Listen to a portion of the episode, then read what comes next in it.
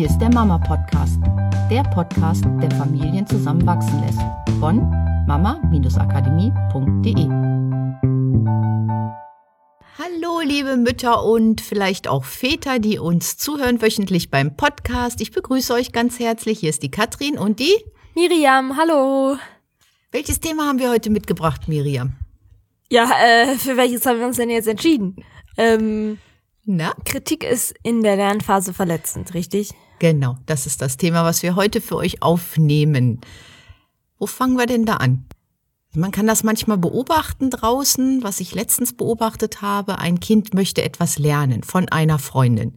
Die macht so ganz tolle Sachen. So zum Beispiel Seilspringen. Ja, also die beiden Kinder sind im Garten und wollen gerade zusammen Seilspringen. Das eine Kind kann das noch nicht so und guckt bei dem anderen ab, wie das so funktionieren könnte mit dem Seilspringen. Und dieses Kind braucht ja eine gewisse Zeit, was wir ja schon öfter im Podcast aufgenommen haben, um die Motorik zu schulen, um das überhaupt hinzukriegen. Also es muss das wirklich ein paar Mal ausprobieren und dann kommt es immer einen schönen Schritt weiter, bis es nachher Seilspringen kann. Das ist so die Theorie. Befinden sich aber manchmal Eltern in der Nähe. Was ich so beobachten konnte, passiert Folgendes. Das, was ich beobachtet habe, was war, dass die Mutter eingegriffen hat und zwar dem Kind ständig die ganze Zeit Tipps gegeben hat, was es anders machen könnte, dass es die Schulter runternehmen könnte, dass es ja gerader stehen soll. Die ganze Zeit kamen irgendwelche Sachen von der Mutter, die dem Kind helfen sollten, das schneller zu lernen, das Seilspringen. Die aber auf der anderen Seite gleichzeitig gesagt haben von das machst du falsch, das machst du falsch, das machst du falsch, das machst du falsch. Ja, genau. Also das ist natürlich auch die Vorannahme da drin. Wenn ich sage, jetzt nimm doch mal die Schultern runter oder stell dich gerade hin, ist ja die Vornahme drin, dass dieses Kind vorher das alles falsch gemacht hat. Also selbst wenn die Eltern nicht unbedingt sagen, was falsch daran ist, ist es trotzdem in dieser Vorannahme mit enthalten. Genau, eine Kritik. Eine Kritik, genau. Und das hat dem Kind in dem Moment nicht wirklich viel geholfen, weil diese Koordination, selbst wenn man dem Kind sagt, nimm die Schultern runter, stell dich gerade hin, wenn das Seil unten ist, dann musst du springen, braucht das Kind trotzdem eine gewisse Zeit, um das zu lernen. Und die Mutter hat es sicherlich sehr lieb gemeint mit dem Kind und wollte dem Kind nur helfen. Nur in dem Moment hat das nichts genützt, sondern das Einzige, was passiert, ist bei dem Kind dieses Gefühl zu haben, dass es das nicht alleine hinkriegen kann oder dass es das noch nicht gut genug macht und dass es nicht genug Zeit hat, dieses zu erlernen. Und was würde passieren? Es verlieren halt viel schneller die Lust daran, es überhaupt weiter auszuprobieren. Ja, und das ist natürlich, also wir leben ja in so einer Gesellschaft, in der man auch immer wieder sowas hört wie, okay, Kritik ist wichtig, man muss Kritik annehmen, Kritik hilft einem, sich weiterzuentwickeln, all solche Sachen. Und ja, in gewissen Bereichen stimmt das sicherlich auch. Also wenn man Hilfe von jemandem bekommt und Tipps, wie man etwas noch besser machen kann, nur in der Anfangsphase, wenn wir noch dabei sind, etwas zu lernen, ist Kritik verletzend. Und das kann man in jede Situation reinbringen. Das ist genauso beruflich der Fall, wenn jemand, ein junger Erwachsener, anfängt, eine Ausbildung zu machen. Wenn es dort ständig kritisiert wird, sagt man ja auch kritisiert wird, das ist dann eine Kritik, die verletzend ist, wenn die Person noch nicht die Möglichkeit hat oder noch nicht genug Wissen hat, um es überhaupt richtig zu machen. Dann hilft die Kritik in dem Moment nicht weiter, sondern dann ist es nur verletzend und dieses, dieser junge Mensch zieht sich dann eher zurück. Mhm und fühlt sich angegriffen. Genau, das ist dann nämlich auch der Punkt, dass es in dem Moment auch, selbst wenn sie konstruktiv geäußert ist nach irgendwelchen Regeln, die in irgendwelchen Büchern stehen, keine Ahnung, selbst nicht konstruktiv sein kann, weil das Gehirn die Kritik gar nicht so verarbeiten kann, dass es etwas daraus macht. Vielleicht kannst du selber für dich mal hinterfragen, ob es Situationen gibt, in denen du Kritik leicht annehmen kannst oder Tipps leicht annehmen kannst, ohne dass du das Gefühl hast, dass dich das angreift und ob es Situationen gibt, in denen du das ähm, dich schon immer gefragt hast, warum du da halt so empfindlich auf Kritik reagierst. Meistens ist es so, dass das Situationen sind, in denen du selber noch dabei bist, etwas zu lernen, in denen du dich noch nicht hundertprozentig sicher fühlst und in anderen Situationen, wo du dir deiner Stärken und Fähigkeiten sehr bewusst bist, weil du weißt, dass du etwas kannst und seit Jahren geübt hast, du weißt, dass du gut bist Und wenn dir dann jemand sagt, so, guck mal, mach doch mal das und das und das, dann ist es vielleicht noch besser, ist es für dich kein Angriff auf dich. Ich habe das, als ich das bei mir beobachtet habe, ist mir das wirklich wie Schuppen von den Augen gefallen. Ne? Das ist schon sehr krass. Und auf der anderen Seite heißt das natürlich, dass in Momenten, wo du das Gefühl hast, du kannst Kritik noch nicht so gut annehmen, wenn dir jemand was sagt, wäre dann natürlich ein schöner Moment, um da vielleicht einfach deine Selbstwirksamkeitserwartung ein bisschen zu stärken und dich das Gleiche zu tun, was du in den Momenten machst bei einer Tätigkeit, die du besonders gut kannst, eben dich auf deine Stärken zu konzentrieren, zu sagen, okay, ich weiß, dass ich das kann, ich bin gut darin, das und das sind meine Stärken, das und das sind die Sachen, die ich darin schon gut beherrsche, damit du schneller in diesen Bereich auch kommst, diese Fähigkeit wirklich zu beherrschen. Ja, und ich habe dann auch noch mal ein Beispiel. Wir haben zum Beispiel Freunde, also mehrere, die anfangen, sich selbstständig zu machen, die Internetseiten gestalten. Und am Anfang legt man, wenn man eine Internetseite gestaltet, erstmal vielleicht der eine Wert auf das Layout, der andere legt zum Beispiel vielleicht eher Wert auf den Text und dann kommt sowas, kannst du mal hier auf die Internetseite gucken und kannst du mir mal ein paar Tipps dazu geben ich weiß in dem Moment ja gar nicht, auf was hat die Person Wert gelegt. Ich weiß in dem Moment, dass die Internetseite noch nicht fertig ist. Und dann gucke ich die Internetseite durch. Natürlich fallen mir ganz viele Punkte auf, wenn die einfach erstmal so der Erstentwurf da ist, den ich bekomme, fallen mir ganz viele Punkte auf, die noch nicht stimmen. Würde ich aber all diese Punkte dieser Person sagen, dann würde würde das verletzend sein. Sie würde zwar die Kritik vielleicht annehmen und sie weiß auch, dass das noch nicht ganz richtig ist, nur es würde die Person in dem Moment hemmen. Und da auch so ein bisschen ja empathisch zu sein und zu gucken, was möchte die Person denn jetzt in dem Moment oder sie mal fragen, auf was hast du denn gerade Wert gelegt und das Layout sieht super toll aus und ja, so ein bisschen empathisch sein. Wie weit kann ich denn jetzt vorgehen? Welche Kritik möchte sie denn hören? Oder möchte sie einfach nur mal hören, der, der erste Entwurf ist schon wirklich toll, arbeite weiter daran und mach so weiter. So, und wenn dann Entwürfe zu uns kommen und zu sagen, okay, die ist kurz davor, jetzt online zu gehen, die Internetseite, dann gucke ich da natürlich ganz anders drauf. Das ist wie so ein Feintuning. Und in dem Moment hilft es diesen Personen nicht. Und das sagen sie auch. Ja, es ist ganz schön, wenn du mir jetzt sagst, wie toll die Internetseite ist. Nur in dem Moment hilft es mir nicht weiter. Sondern jetzt hilft mir wirklich Kritik. Was kann ich jetzt noch besser machen? Jetzt bin ich beim Feinschliff. Und dann ist es wieder was anderes. Dann ist die Kritik nicht verletzend, sondern sie bringt diese Person wirklich weiter. Hm. Ja, ich mag ja dieses Wort Kritik auch überhaupt nicht. Ja, das ist gar nicht schön. Also so, äh, wenn man es einmal genau nimmt, ist ja das Wort Kritik in seinem Ursprung nicht mal unbedingt negativ. Also wenn man ne, in einer Zeitschrift eine Kritik liest von einem Buch oder von einem Theaterstück, heißt es ja nur, dass da jemand ist, der dieses Theaterstück bewertet. Es kann eine total positive Kritik sein. Deswegen redet man in der Presse ja auch von, okay, das Theaterstück hat viele positive Kritiken gekriegt.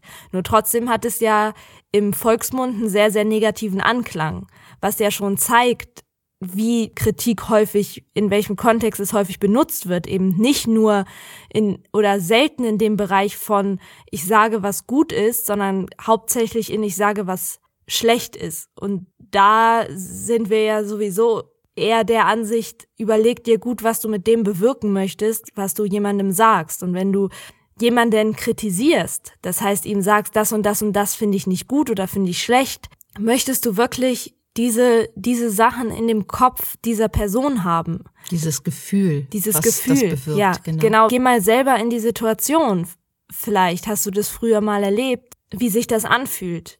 Und meiner Meinung nach ist Kritik vollkommen unabhängig von äh, Hilfe annehmen und von anderen Leuten lernen. An sich, glaube ich, brauchen wir Kritik nicht. Also ich bräuchte es nicht, weil wenn ich etwas wissen will und wenn ich etwas von jemandem lernen will und das Gefühl habe, ich komme selber nicht weiter, dann suche ich mir schon jemanden und frage ihn, ob derjenige einen Tipp für mich hat.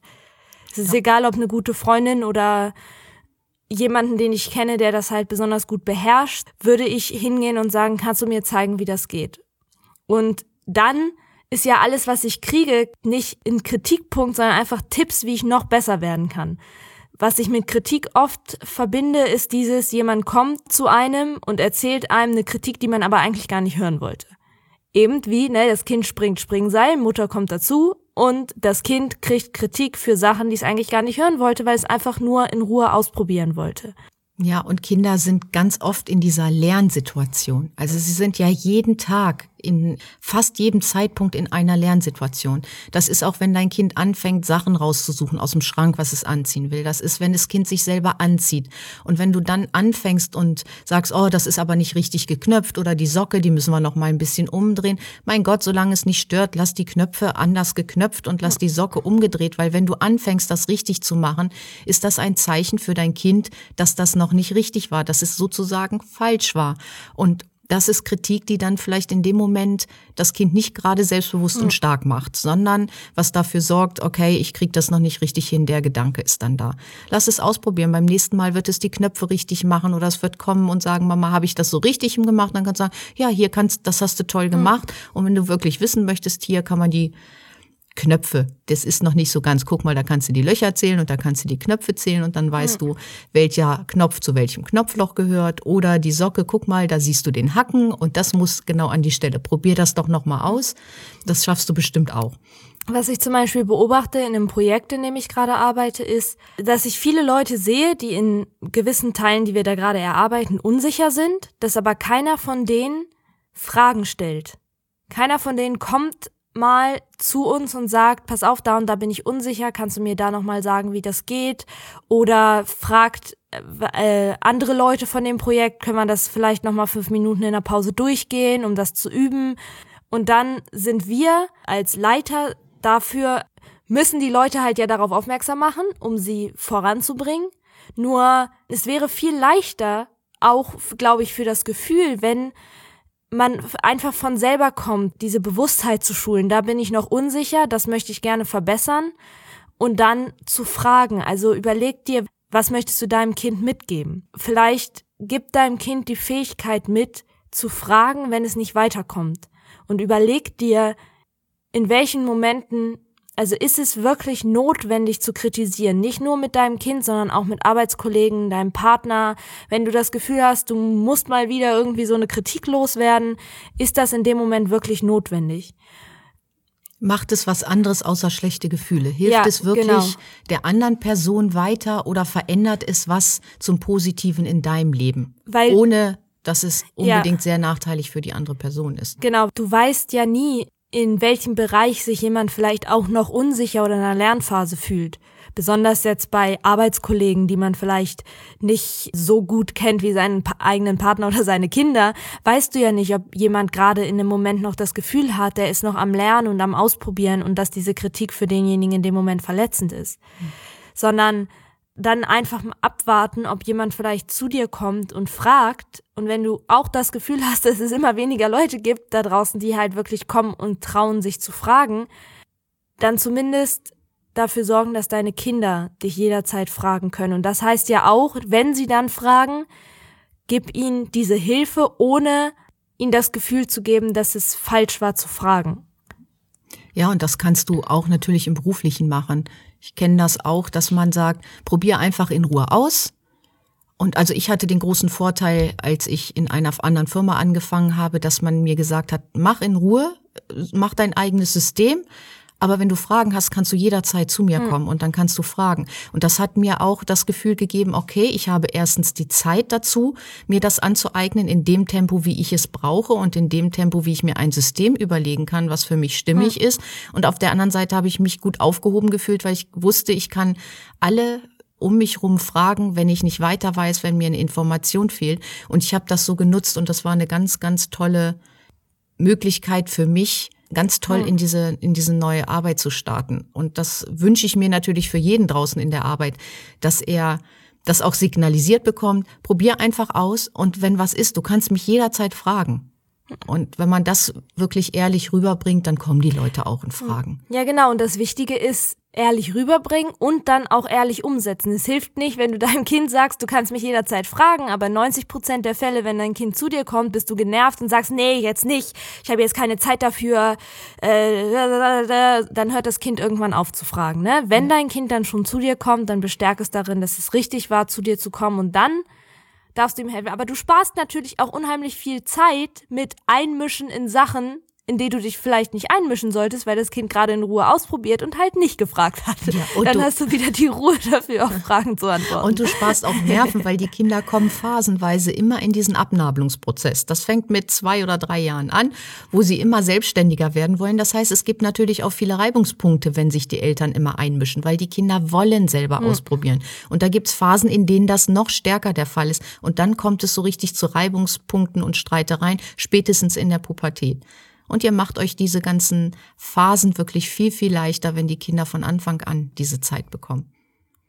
Ja, ja, viel da, Spaß dabei. Guckt mal genau. selber, beobachtet euch so ein bisschen, wo könnt ihr euren Kindern mehr Freiraum lassen zum Ausprobieren, zum selber dahinter kommen, ohne dass ihr anfangt, das zu kritisieren oder Tipps gebt, die vielleicht noch gar nicht angebracht mhm. sind. Und das könnt ihr genauso in eurem beruflichen Umfeld, mit euren Nachbarn, Freunden, was weiß ich, einfach mal beobachten. Ist ja, total genau. spannend. Schafft doch mal so eine Fragen.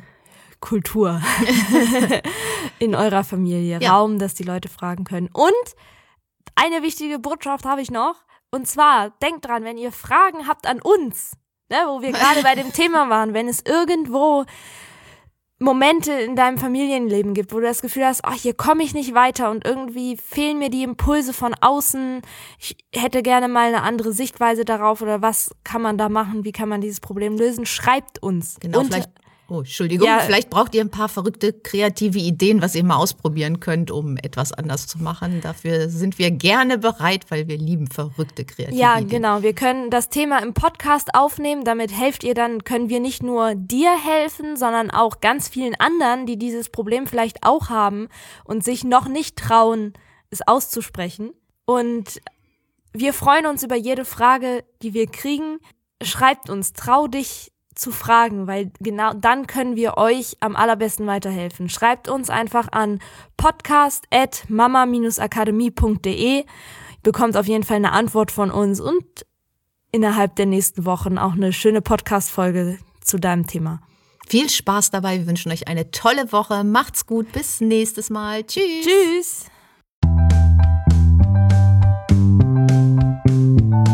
Das war der Mama Podcast. Mehr Informationen über unsere Seminare, Mentoring und unsere Produkte erhalten Sie unter www.mama-akademie.de.